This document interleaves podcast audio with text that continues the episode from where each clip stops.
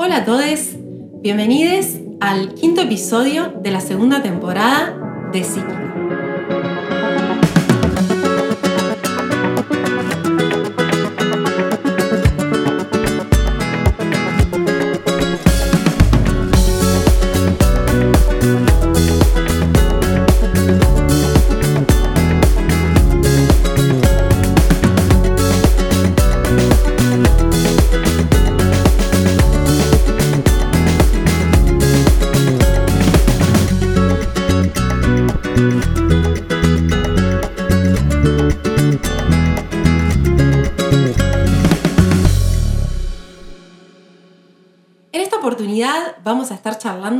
Con Lu Gaitán.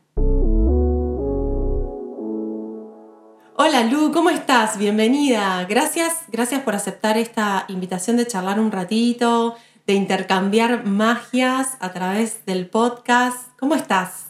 Ay, estoy muy feliz que me invitaste a tu podcast. Eh, hoy pensaba a la tarde, más temprano, que era un poco como cuando éramos niñas, ¿viste? Y es como, bueno, venía a jugar a mi casa, ¿no? Bueno, vení a charlar a mi podcast. Como que eh, ese intercambio de brujis podcasteras me parece re lindo. Amo, amo eso. Así que gracias por esta invitación. Sí. Y aparte es súper lúdico porque también es algo súper creativo. Re, y que tiene que ver con esto, ¿no? Como con lo que vaya saliendo, que vaya charlando, eh, no sé, como que vaya, que vaya haciendo, ¿no? Que vaya circulando. Total. Me encanta. Total, total, total. Y contanos un poquito, mm, para las personas que nos escuchen, eh, ¿cómo, ¿cómo te definirías? ¿Cómo te presentarías? Si tendrías que describir a Lu Gaitán, ¿no? Es como, ¿quién sos? ¿A qué sentís que te dedicas? ¿O qué estás haciendo en este momento? Esa pregunta, Evi, qué difícil.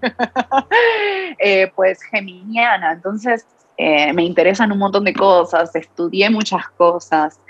Eh, en este momento me siento muy identificada con dos áreas de mi vida, una que es la astrología y otra que es eh, la ciencia política. Eh, estoy como trabajando en el maridaje de esas dos disciplinas, ¿no? Em, y con una particularidad que es la perspectiva ecofeminista. Siento que esa es como la causa que más me interpela en este momento. Así que podríamos acercarnos a una suerte de definición diciendo astróloga y politóloga, pero, y hay un gran pero, que es que di clases de yoga en mi vida, la práctica de yoga me sigue acompañando, eh, investigué cuestiones como vinculadas a la alimentación, como a la alimentación eh, vegana, vegetariana, ayurvédica. Em, tengo tercer nivel de Reiki, soy maestra de registros akáshicos, me encanta el tarot, estudié medicina de plantas, eh, un montón de cosas. o sea, hay un montón de cosas que... Un súper un super currículum. Sí, me siento eh, un poco como, mirarle mi comparación, re pretenciosa, pero como estos personajes del Renacimiento, tipo Leonardo da Vinci, que era como inventor, filósofo, astrónomo, astrólogo, alquimista, ¿no? Yo digo, ah, ese es, ese es el modelo que tengo internamente, ¿no? Como, bueno, muchas áreas de conocimiento. Eh, y ahora, por ejemplo, desde el año pasado en realidad estoy como bastante copada con el estudio de la filosofía. Estoy tomando como clases de eso. Así que bueno, ese es un poco como mi, mi mundo, mi universo, mi mundo de juegos y juguetes. Y también, también escribiste, y bueno, este, este 2021 salió tu segundo libro, em, que, tiene una mirada que está atravesado también por la mirada del, mito, por todo un, estudio y una, un análisis que vos haces astrológico dentro del, del espacio de consultas, eh, que bueno, en el primero eh, trabajás con todo lo que es el arquetipo de Venus y en el segundo con, con la luna. Contanos un poquito de eso, cómo fue para vos escribir. Oh, eso es un re viaje lo de la escritura. Eh, para mí tiene algo de mágico el escribir, ¿viste? Como quien escribe intenciones. Em, la diferencia fundamental es que son hojas que terminan siendo públicas, ¿viste? Eh, entonces, eso es como, bueno, estoy publicando mi diario íntimo, ponele, ¿no? Como algo de eso. El libro de Venus, que fue el primero que salió, Mm, trabajo con el arquetipo de Venus y con muchas historias de consultorio, ¿no? Eh, y también algunos relatos que son míos, a partir de relatos de vida, sobre todo eh, de vínculos sexoafectivos, bueno, un análisis de las distintas Venus. Eh, esos fueron como mis primeros ensayos más formales en, en, esto de desarrollar una astrología feminista, ¿no? Y después vino el libro de la luna, el libro de la luna eh, lo escribí mientras estaba de viaje a finales del 2019 eh, y creo que es un libro que está muy vinculado al libro de Venus, como que son dos libros hermanos. En astrología así más tradicional diríamos que Venus y que la luna son eh, indicadores astrológicos y arquetipos femeninos, ¿no? como vinculados a las mujeres, que por supuesto no están así, pero bueno, hay, algo ahí como de identificación. Creo que escribí de eso mm, porque siempre me sentí muy atravesada por las cuestiones venusinas lunares, o sea, vínculo sexoafectivo y como la parte emocional, ¿no? Em, y en los dos libros hay como un intento de salir, salirnos de las interpretaciones más tradicionales de Venus y de la Luna, ¿no? La Luna solo como la maternidad, ¿no? O solo como los mecanismos de defensa.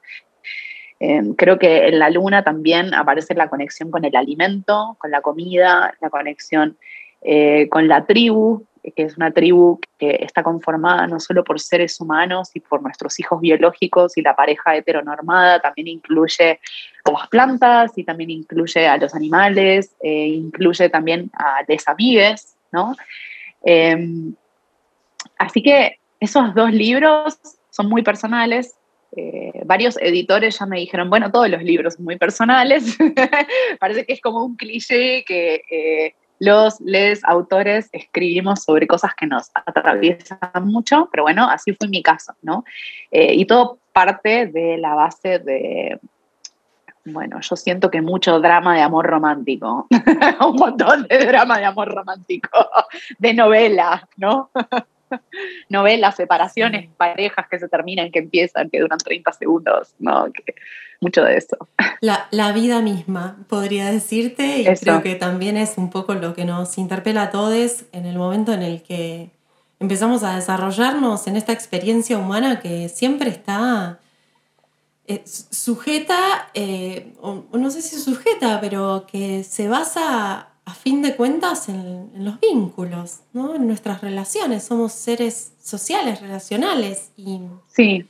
y creo que, que le puedas dar esa mirada, eh, no solo astrológica, ¿no? sino también feminista y, ecopolítica y demás, es, de mucha abundancia o, de mucha nutrición para estas nuevas formas de, observar eh, lo que desde siempre se observa, pero que bueno, nosotros como generaciones vamos actualizando, ¿no? Y qué, y qué mejor que, salgan desde ese lugar tan íntimo y tan genuino que es tu propia experiencia o tu propio ser eh, testigo, ¿no? A través de las consultas y demás.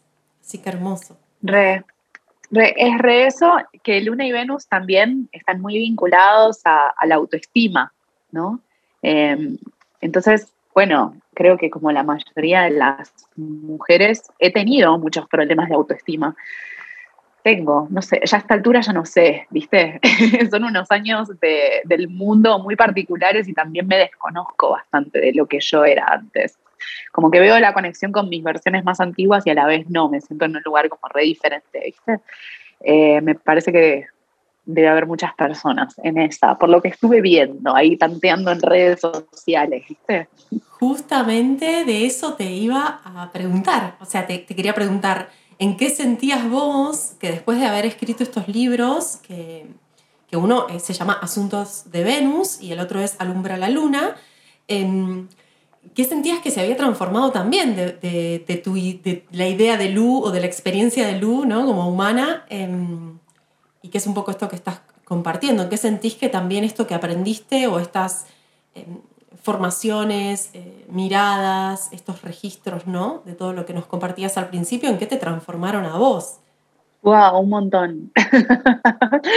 un montón. Eh, yo tengo un registro mío como más de, no sé, de los finales de mi adolescencia y de los 20 como de una persona muy mental, muy intelectual, ¿no? Como muy del, eh, del conocimiento científico de la academia y la ciencia política y como las teorías, ¿no? Como la universidad.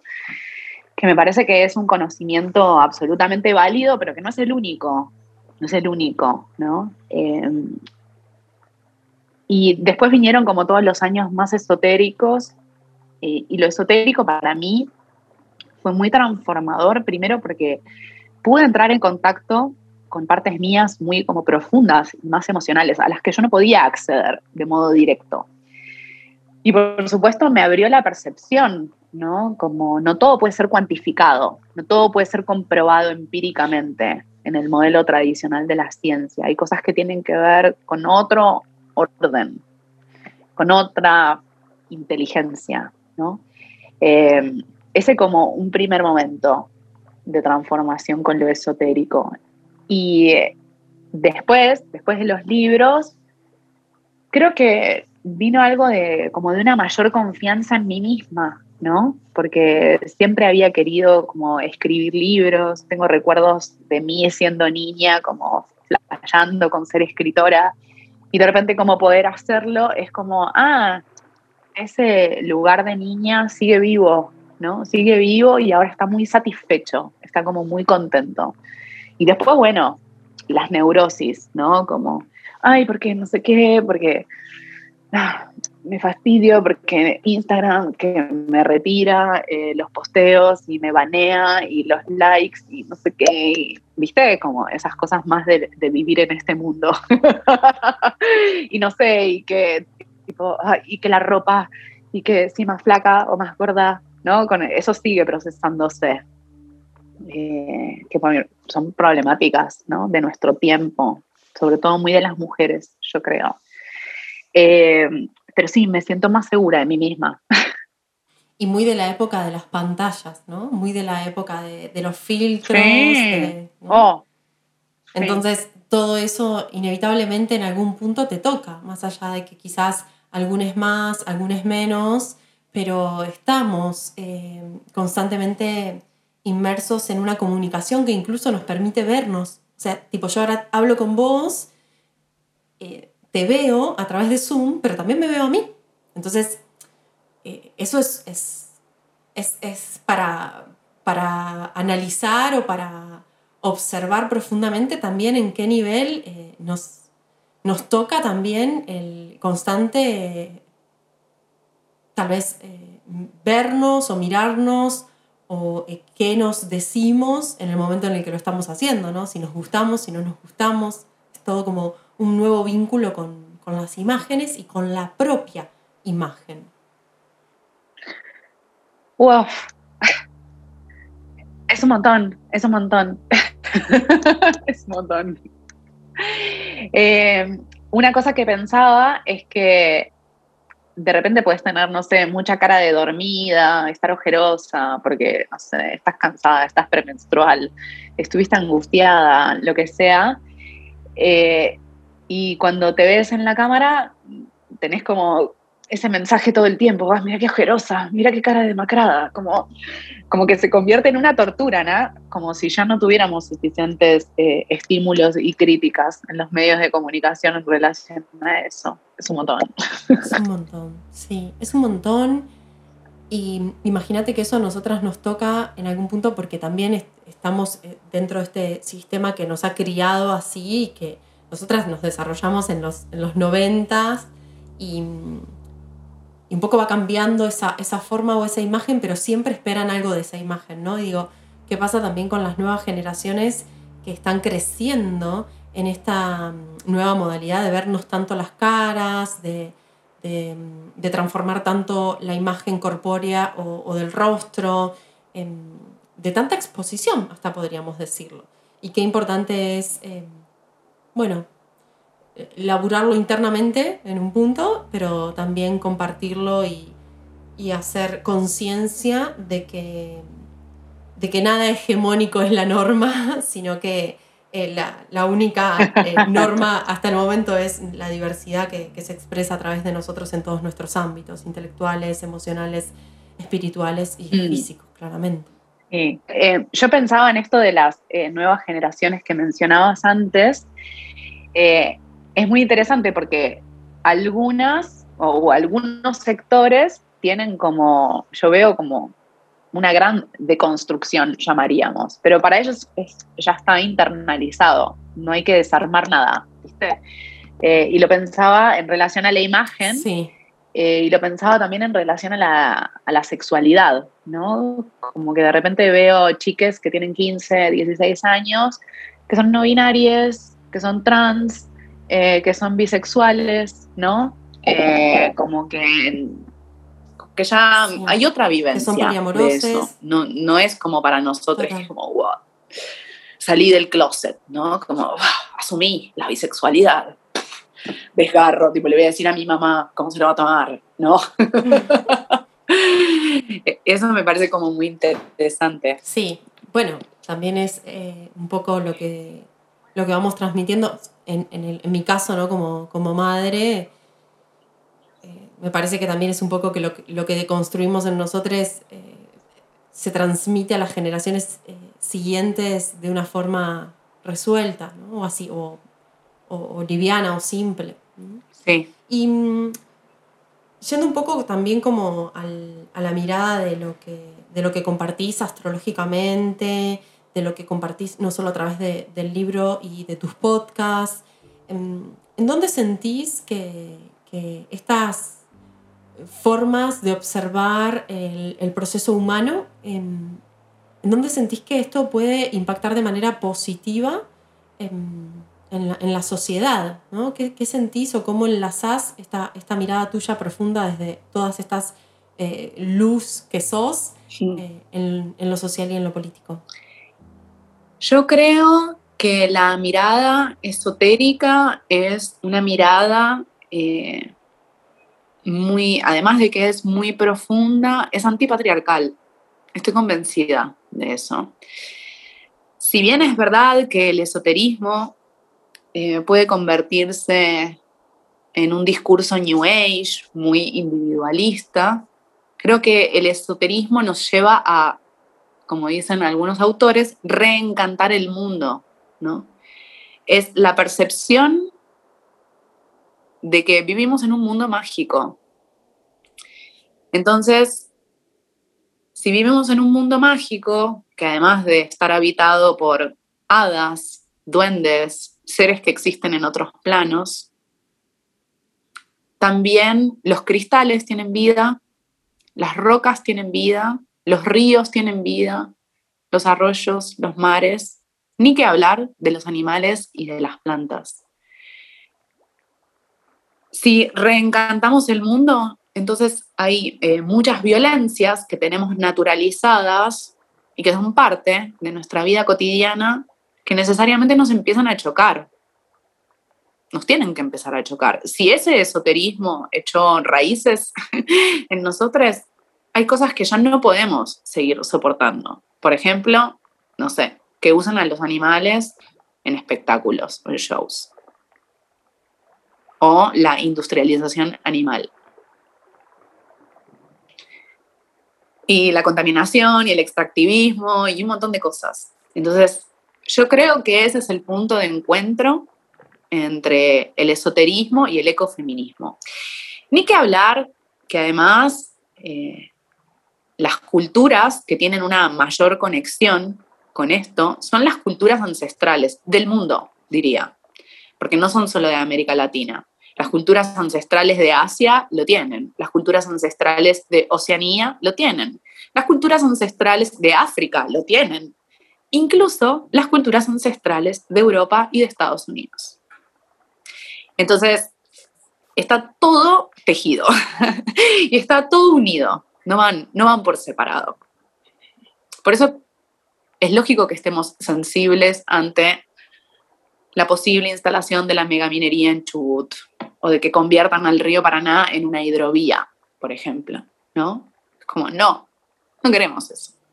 Absolutamente comparto y mientras te escuchaba se me venía el rezo de la abuela Margarita, eh, no, no, recuerdo en qué tema, pero cuando ella dice, todos somos seres cósmicos. todos somos una unidad.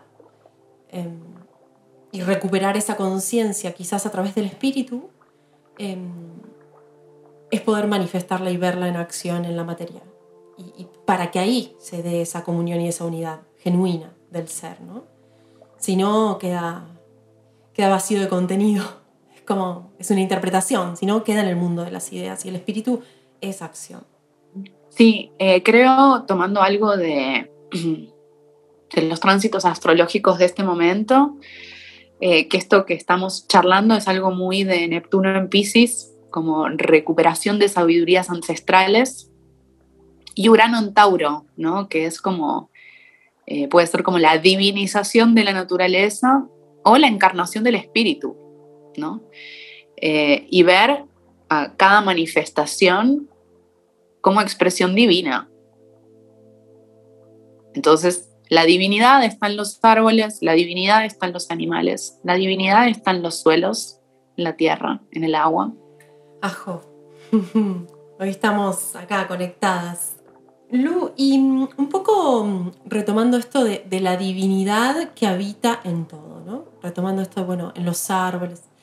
¿Dónde o cuándo o cuál fue tu, tu experiencia así de contacto consciente con esa divinidad que sabemos que puede materializarse y manifestarse a, través de diferentes formas o experiencias, que a veces le llamamos almas desencarnadas, a veces le decimos espíritus, a veces le decimos extraterrestres o, ángeles.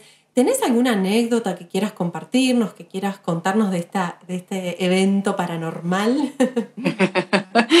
Tengo un montón, eh, pero mientras hablabas me acordé de una eh, y que me parece re interesante como el contexto. Yo estaba en una, había terminado una relación de pareja muy difícil eh, y estaba como en una desintoxicación total, cosas que yo hago cada tanto, ¿no? Que es como, bueno, como voy a tomar una planta y voy a cargar un montón.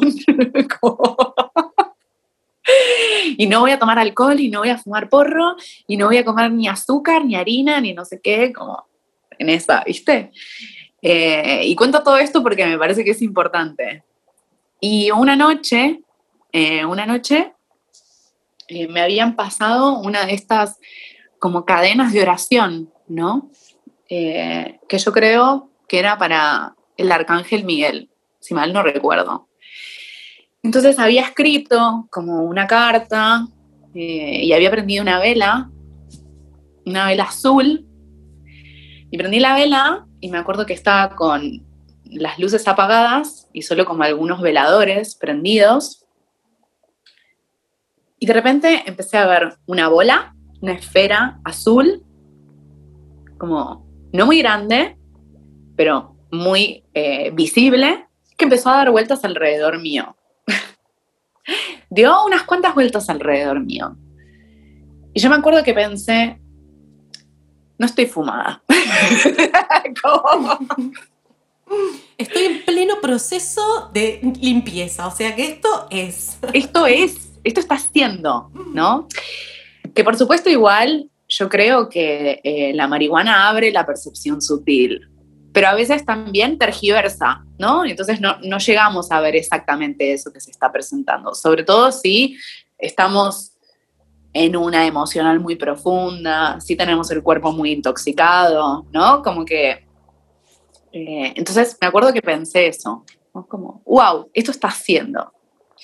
Eh, y esa para mí fue como una experiencia muy, eh, muy marcada, ¿no? De esto de, ah, ok, están les maestres acompañando, de verdad, de verdad. La verdad.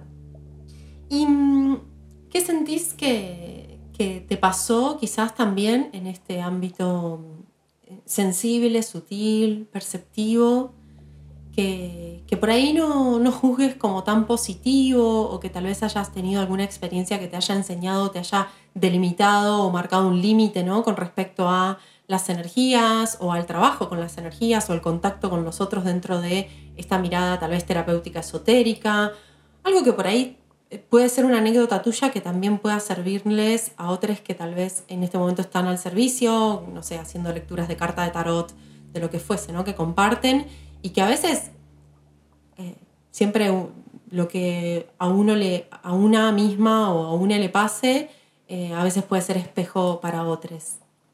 Eh, se me vinieron a la mente un, montón de secuencias. voy a elegir, voy a elegir cuál contar, porque ascendente en Escorpio y Plutón en la 12, eh, para quienes saben de astrología, es como una gran antena, ¿no? Una gran antena de todo tipo de información, alguna que puede llegar a ser muy densa también, ¿no? Em, estoy pensando, y hoy justo hablé de eso en, un encuentro de astrología feminista, como esto de, ver eh, seres no muy hermosos por las noches, cuando me estaba quedando dormida, ¿no? Como yo creo, demonios, podría decir. Eh, que por supuesto me daban mucho miedo y durante esa época no podía descansar bien, no podía dormir bien, me daba, me daba miedo, ¿no? Durante mucho tiempo dormí con una lámpara prendida, porque me, me daba miedo la oscuridad total, re de ascendente en Scorpio. y cuando pude procesar episodios de mi propia vida, episodios traumáticos que refieren a abuso sexual, violencia de género, esos demonios se calmaron. Entonces, como que yo sé que están esos personajes ahí, pero también depende mucho de una, de cómo está una. Y si hay traumas que no fueron elaborados correctamente, siento, creo que esos traumas se presentan muchas veces a través de esos seres. ¿No? Eh, eso. Te he escuchado en algún capítulo de Psíquica como hablar de la importancia de hacer el proceso personal. Claro, porque eh, de, la, misma manera en que, por ejemplo, una mala alimentación nos genera cierto tipo de parásitos eh, físicos, esos parásitos mm, físicos siempre tienen parásitos astrales. Bueno, del mismo modo, una emoción o un anclaje genera una, frecuencia en nuestros cuerpos holográficos y, enlaza alguna memoria que puede ser, ¿no? Algún tipo de vibración, de baja vibración de una entidad o un ser astral, em, que después dentro de la mediumnidad un poco se expande más, a decir, ah, ok, era el tataratío o el tatarabuelo o alguien del clan o X, ¿sí? Pero en algún punto e, esa, eh, eso, eso, que traes de, bueno, detrás de este temor y esta sombra y esta imagen, que quizás incluso podríamos decir que es solo una apariencia, siempre hay una herida o una emoción o algo a hacer y a volver consciente en nuestra experiencia material. Hermoso esto que compartís. Exactamente eso. Sí, muy. Eh, y otra experiencia tal vez más feliz, porque esa es como más tétrica, eh, el último o uno de los últimos recuerdos que tengo de haber hecho contacto con extraterrestres fue cuando estaba en India. Bueno, el año pasado también en un momento de la cuarentena, pero este como mucho más eh, vívido, que fue cuando vos y yo nos conocimos, que charlamos de eso. Em, para mí India es un gran acelerador kármico. Y además de ser un país que es acelerador kármico, viste, como en esta teoría de los chakras, el séptimo chakra, que es el de apertura cósmica, está en India, ¿no? Bueno, no casualmente, eh, muchas tradiciones espirituales tienen conexión con India, ¿no? Eh, incluso otras, como pueden ser mediterráneas, ¿no? Bueno, eh, resumiendo, yo estaba en India, estaba haciendo mucho yoga y eso también me parece que es importante porque se estaba moviendo mucho el cuerpo físico y el cuerpo sutil. Y en una vez que me estaba quedando dormida, bueno, vi a unos seres extraterrestres que me visitaron. Y en ese tiempo, mis maestros, esto fue a finales del 2019, me dijeron, en el 2020 se, se viene una muy grande. No me dijeron qué era. Y yo, en mi ego, porque ego, obvio, y eso también es importante decirlo, yo dije, ay, claro, porque va a salir mi segundo libro y entonces, y porque mi plan en el 2020 era eh, ir a distintos lugares de Argentina a dar clases y a dar talleres, ¿no? Entonces iba a ser un año como muy movido desde ese lugar. Em, que por supuesto se canceló todo, ¿no? Nosotras, se nosotras se canceló todo y nos juntamos esa noche en Capital, ¿te acordás? Sí, eso. O sea, nos conocimos personalmente, pandemia de por medio. Sí, pandemia de por medio. Sí, al otro día declararon la cuarentena total. En ese momento era como más optativa todavía. Em, y bueno, mis maestres y los extraterrestres me dijeron, en el 2020 se viene una re intensa. Y yo, por mi ego, dije, ah, bueno, porque sí, me va a ir re bien y no sé qué. no, amiga, te, te vas a quedar en tu casa. la pindonga. amo, amo. Amo. Así fue. Amo porque a veces eh, eso es lo loco, ¿no? Como la información te llega, pero mm, comprendes que esa información pertenecía al ámbito de tal realidad cuando sucede. Y ahí es donde volvemos a, esa humanidad que, no que no se quita, esta humanidad que no se quita. Esa humanidad que no se quita.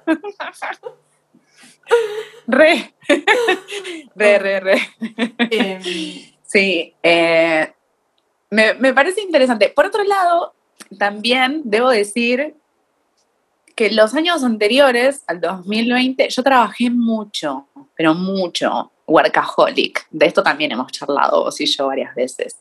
Muy llenarme de sesiones, ¿no? Como la agenda llena de sesiones. Y yo espontáneamente decía, no sé, estoy trabajando como si se viniera el fin del mundo. Decía un poco, ¿no? Y en algún punto yo digo, ah, claro, sí, es verdad, porque además muy sincrónicamente, si bien en el 2020 seguí trabajando, porque mi trabajo se transformó en virtual, eh, no me puedo quejar de eso en lo más mínimo, sí es verdad que no tuve energía, no tuve nada de, no tuve la vitalidad que tenía en otros años, que podía hacer 150 cosas en un día. El año pasado, y eso permanece, incluso al día de hoy, bueno, ya hago dos cosas en un día y es como, wow, qué cansada. y realmente creo, y realmente creo que como humanidad necesitamos lentificarnos, ¿no? De hecho, ecologistas hablan mucho de desacelerar la producción. Y si lo pensamos esotéricamente, bueno, estamos atravesando como tantos cambios en la frecuencia vibratoria que nuestros cuerpos físicos se tienen que acomodar también, ¿no? Entonces, bueno, no sé, atender cinco personas, seis personas en un día, no, no estoy, amiga.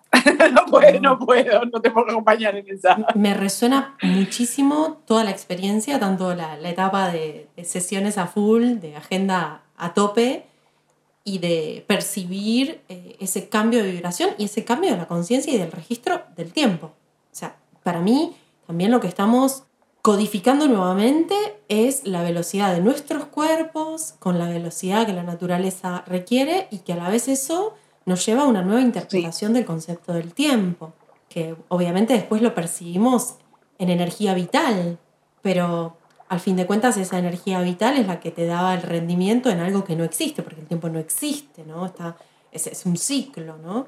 Y, y creo que, que también ese espacio o esa sensación de no acción está siendo para algo, ¿no? A, nivel global, como vos decías, bueno, la naturaleza eh, nos pide que dejamos de, dejemos de producir y producir en masa, em, pero también creo que las dos.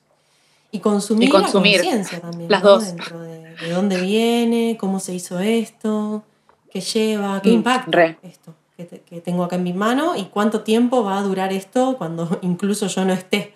Porque también eso, ¿no? El registro de, los materiales, de las cosas. Em, pero también pienso un poco en... ya no me acuerdo en qué pienso, pero como que me olvidé. Sí, no importa. No, lo que me parece, y yo estoy segura que vas a estar de acuerdo conmigo, es que eh, para poder canalizar para poder abrirnos a la percepción sutil necesitamos tiempo también. Necesitamos tiempo de no hacer, de no hacer nada productivo, productivo en el sentido de que se convierta en un trabajo, ¿no? Entonces, vos estabas pintando, que me pareció re lindo eso, eh, o puede ser algo mucho, más, eh, no sé, neptuniano, como mirar la pared. No estoy haciendo nada más que mirar la pared y me quedé ahí como congelada. O otras cosas, ¿no? ¿Qué sé yo? Eh, arreglar las plantas de la casa, estar con los animales, salir a caminar y que te dé el sol, más con el encierro, ¿no? Eh, la falta de sol, el aire libre. y para todo eso se necesita tiempo. Tiempo, tiempo, tiempo. Comparto, comparto plenamente, era de eso lo que me había olvidado. era eso, era como, bueno, a ver, este tiempo también está siendo para algo, este vacío está siendo para algo, ¿no? Este, este espacio de, de sentir que no hay nada que hacer ni a dónde ir, es un poco una invitación a, bueno, y si vamos hacia adentro, y si vamos hacia lo cotidiano, y si vamos al registro de lo, de lo, mm, de lo que pasa dentro de nuestro hogar, de nuestros vínculos, y y bueno, nada, ardua tarea cuando venimos también de, ciertas desconexiones tan, tan grandes. Sí, y además con una complejidad, que es que lo colectivo está tan caldeado, lo social está tan caldeado, que yo siento que tampoco podemos instalarnos en la figura de la ermitaña, ¿no?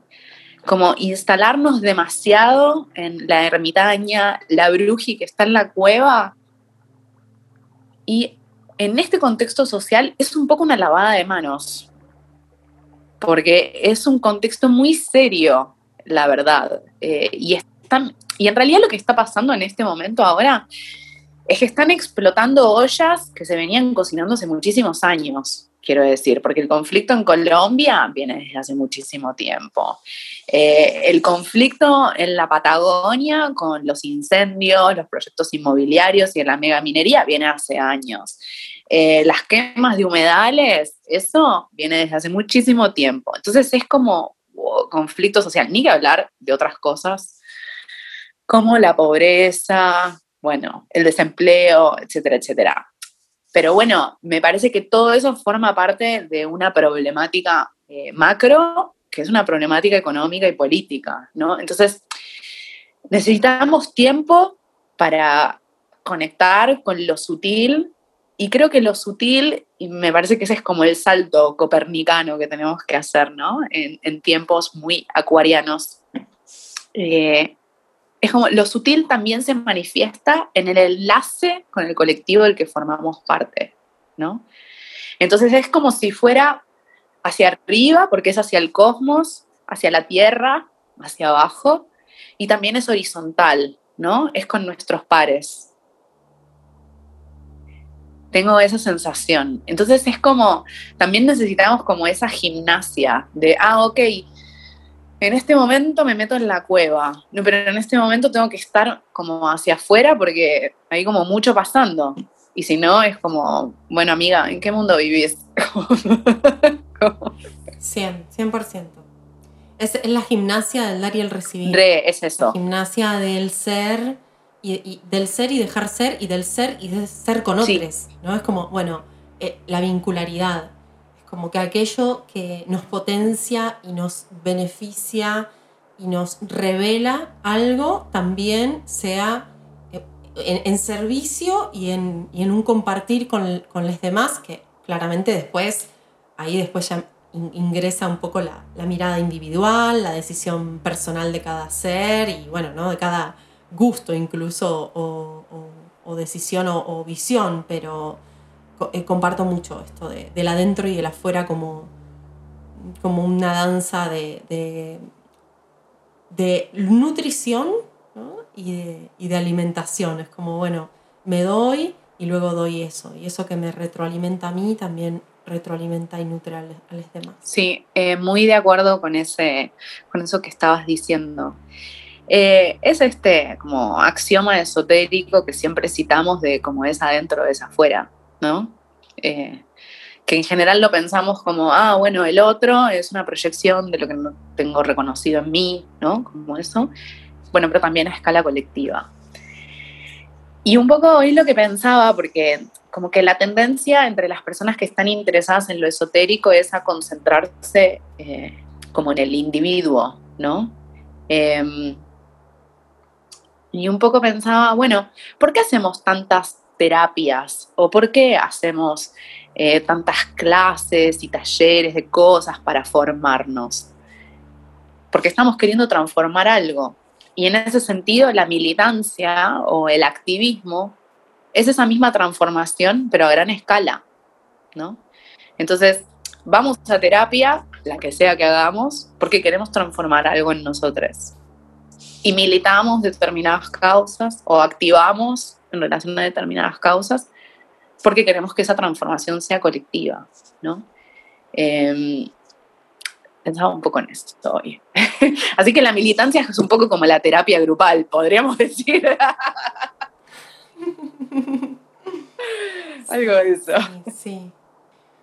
Bueno, Lu, y la, última pregunta que, quería hacerte, o, que quería que por ahí reflexionemos un poquito, en esto de, bueno, de la militancia, de lo grupal, de, de ese cambio de, de observador, de observadora, que luego también se anima a compartir y a transformar ese afuera. Em, ¿Qué pensás y qué sentís que se está transformando también de nuestro concepto, eh, tanto individual o por ahí de tu concepto individual o de lo que está pasando socialmente con respecto a la energía y bueno, y a la tan temida eh, muerte? ¿Qué pasa con, esto? ¿Qué, podrías compartirnos? Eh, muy buena pregunta. Pues escorpiana. ¿De qué me va a preguntar Evi sobre la muerte? a mi juego me llamaron. Sí, sí, sí. Amo. Em, siento que el año pasado eh, le perdí miedo a la muerte y que lo empecé a ver como una liberación, como una liberación de este, de este cuerpo físico, de la materia, de las tres dimensiones. Eh, eso como muy en lo personal. Por otro lado, siento que como humanidad tenemos una relación como muy extraña con la muerte, ¿no? Porque por un lado es como, bueno, no sé, en este momento están yendo miles de animales al matadero, no nos importa. En este momento hay no sé cuánta gente muriéndose en, Israel por el conflicto con Palestina. Nada, son ¿no? Son números. Eh, mira, dije moscas, re especista mi comentario, pero sí, eso también forma parte, ¿no? Como esta cosa de, bueno, no, pasa nada con esas muertes. Eh, como en el nivel tridimensional, creo que como la tenemos como muy naturalizada, ¿no? Y como que no, importa que esté como todo este sacrificio, ¿no? Y, tantas personas sufriendo y tantos seres sufriendo, no solo personas. Me, parece como que hay algo de eso que por un lado se está resignificando, es, re, es compleja la pregunta, pero, eh, o lo que está pasando a nivel global, ¿no? Pero como que siento que por un lado se está resignificando y que hay muchas personas que como la muerte está cerca, están diciendo, bueno, no, no, no puedo perder ya más el tiempo y seguir haciéndome la boluda con esta relación de mierda en la que estoy, este trabajo mega explotador en el que estoy, eh, con esta forma de vida, de alimentación, de consumo, de cotidianeidad, como no, no puedo porque como este mundo se está yendo a pique. Eh, y por otro lado, veo como, como todo lo opuesto, ¿no? Como, bueno, si total nos vamos a morir, como, ya fue. Entonces, no sé, me compro 58 pares de botas, ¿no? y eh, como, como que están las dos cosas ante esa, esa cercanía de la muerte. En un pequeño nicho, que es el nicho de gente con la que yo estoy en contacto, veo que hay mucho cuestionamiento de la vida que llevábamos antes. Mucho cuestionamiento, como mucho de, che, esto no está bueno. Y no está bueno que lo sigamos haciendo. Esta forma de vincularme románticamente, sexualmente, en la vida cotidiana, no sé, con todo. Una resignificación total, veo. Pero bueno, entiendo que estoy hablando de una suerte de eh, pequeño ecosistema en el que vivo, ¿no? que no es la totalidad. Pero bueno, así todo me parece interesante, ¿no? Sí, sí, claro que sí. Porque mm, creo que esto de resignificar, por ejemplo, los vínculos o las formas o las acciones, también es em, darle otro significado a, cómo queremos vivir esa vida que estamos viviendo, que mm, interpreto yo un poco esto también dentro de lo que me fue pasando y de lo que voy viendo también dentro de mi propio ecosistema, en, esta cercanía con la posibilidad de que, bueno, mañana es, mañana es cualquiera, ¿no? cualquiera, ¿no? Es como algo más, que, al fin de cuentas fue siempre así, porque nuestra naturaleza es así. Pero digo, aparece algo global, mundial, aparece algo que es, una emergencia y nos genera quizás en, un mayor número de mentes y de conciencias mínimo esas preguntas o esos planteos o, esa, o ese cuestionamiento o ese momento y tiempo de dedicarnos tal vez incluso a conversar ¿no? sobre el, vivir o morir o el cómo vivir o el cómo morir, que también dignifican y, son... Eh, derechos, eh, además de claramente la energía vital a través, a través de nosotros. Sí, eh, eh, creo que es muy interesante el proceso en el que estamos. Yo no estoy como muy convencida de que hayamos empezado la era de Acuario, no, como que no me cierra mucho eso, hay como algunas discusiones al interior de la astrología, pero sí estoy segura que empezamos un nuevo ciclo. Eso, de eso estoy segura. No sé si es la era de Acuario, pero que es un nuevo ciclo, eso seguro. Eh, entonces, bueno, están apareciendo también unos brotes de vida nueva, ¿no? Veo muchas personas que están eh, queriendo emigrar a lugares rurales, que ya están haciendo cambios en su vida urbana. Eso, y eso me parece como muy interesante muy interesante y muy necesario también. Así que eso lo celebro y lo aplaudo mucho. Bueno, em, hermoso, hermoso, hermoso charlar, compartir este rato, este momento. Y más lindo aún que, puedan escucharnos, escuchar nosotros. Qué lindo. Y disfrutar también de, todo esto que, que estuvimos filosofando ahí un ratito. Nuestro intercambio alto clima. Bueno, Lu, hermoso, hermoso charlar con, vos. Eh, y por último, contanos un poquito sobre tus redes, sobre tus puntos de encuentro o lo que estás compartiendo actualmente, dónde pueden encontrarte y demás. Bien, eh, ahora en este momento estoy en Instagram como arroba lu.gaitán Estoy en Twitter como arroba astrolugaitán. Y eh, bueno, tengo dos libros que son Asuntos de Venus y Alumbra la Luna, que lo consiguen en todas las librerías del país, de Argentina, sino también en ebook. Eh, y bueno, hay algunas librerías amigas que hacen envíos internacionales, eh, porque seguro que hay gente de todo el mundo escuchando este podcast. Tengo dos podcasts también, pues Geminiana, así que eh, tengo a Brujipop, que son capítulos astrológicos de 10 minutos más o menos para la ansiedad que manejamos en estos momentos, de capítulos cortitos. Y después está Lucía y sus gemelas, que es eh, ahora se convirtió en un ciclo de entrevistas con personas que admiro eh, y que me gusta lo que hacen. En, este momento, Lucía y sus gemelas está en un pequeño recreo, pero bueno, ya volverá. Ya volverá, pero hay un montón de capítulos para entretenerse. Así que encuentran a Pop y a Lucía y sus gemelas en Spotify. Y en eso estamos. ¿Y tu página web? ¿Qué es? Ay, mi página web. Gracias, Evi. Gracias por recordármelo lugaitan.com. amo, amo. Bueno, gracias. Gracias, Bruji amiga. Sabes todo lo que te quiero. Gracias Ay, gracias, este amiga. Qué lindo. Qué lindo. Estoy eh, muy emocionada. Estoy como conmovida. sí, esa es la palabra. Sí, hermoso, hermoso. Yo también. Así que bueno, gracias a vos, gracias y gracias a todos los que van a disfrutar de este hermoso podcast. Gracias, gracias a todos y gracias a vos, amiga. Te amo, sos divina, preciosa, alta bruji. Yo también, yo también. Chao. Adiós.